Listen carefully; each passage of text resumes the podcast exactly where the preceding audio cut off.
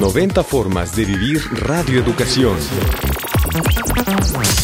Yo empecé a escuchar Radio Educación por un programa que salía para niños, donde contaban cuentos y narraban historias y era muy padre. Esas historias me gustaban mucho porque trabajo con niños, entonces era una manera que me daban ideas para yo podérselas contar a los niños. Después salió un programa muy padre se llamaba Ponte las pilas, donde sugerían actividades para niños, donde podías llevarlos, daban boletos para teatro, para obras, para museos, y era muy padre porque era una manera de que como padres o como educadores podías sugerirle a los papás a dónde acudir con sus hijos.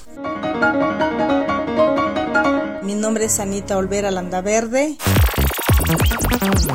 Radio Educación, 90 años de la Radio Cultural de México hacia el futuro.